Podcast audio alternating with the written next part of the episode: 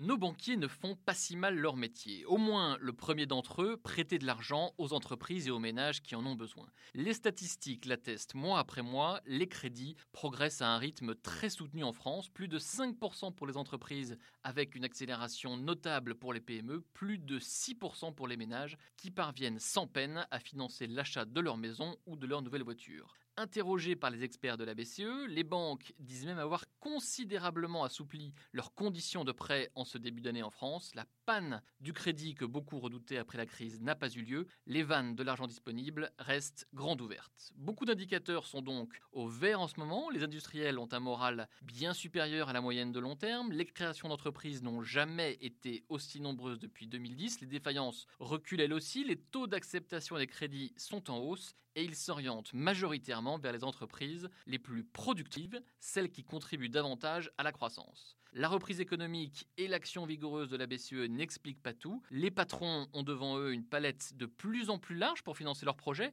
Outre le crédit bancaire classique, ils peuvent se tourner vers de nouvelles formes de financement, crowdfunding, à facturage, crédit bail, prêts accordés directement par les investisseurs privés, etc.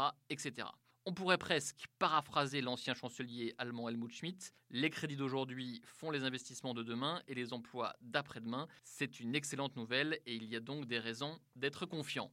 Confiant mais pas moins vigilant, nous sommes dans un moment de grâce où la reprise gagne en vigueur, tandis que les plans lancés pour contrer les effets de la crise exercent encore pour un temps leurs effets apaisants. Mais, mais ce moment ne durera pas éternellement. La remontée des taux d'intérêt s'annonce, elle est inévitable après une longue période d'argent quasi gratuit et elle peut être douloureuse.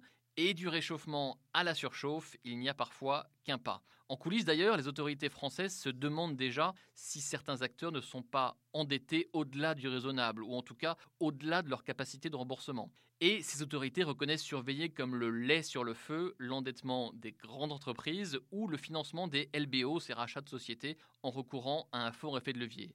On sait toujours où viennent des crises, trop de dettes, pas assez de fonds propres.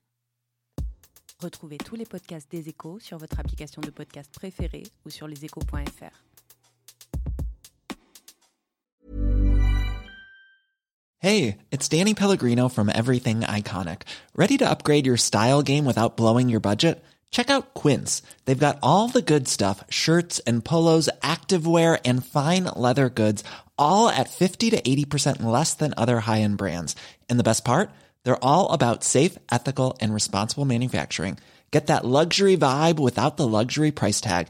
Hit up quince.com slash upgrade for free shipping and 365 day returns on your next order. That's quince.com slash upgrade.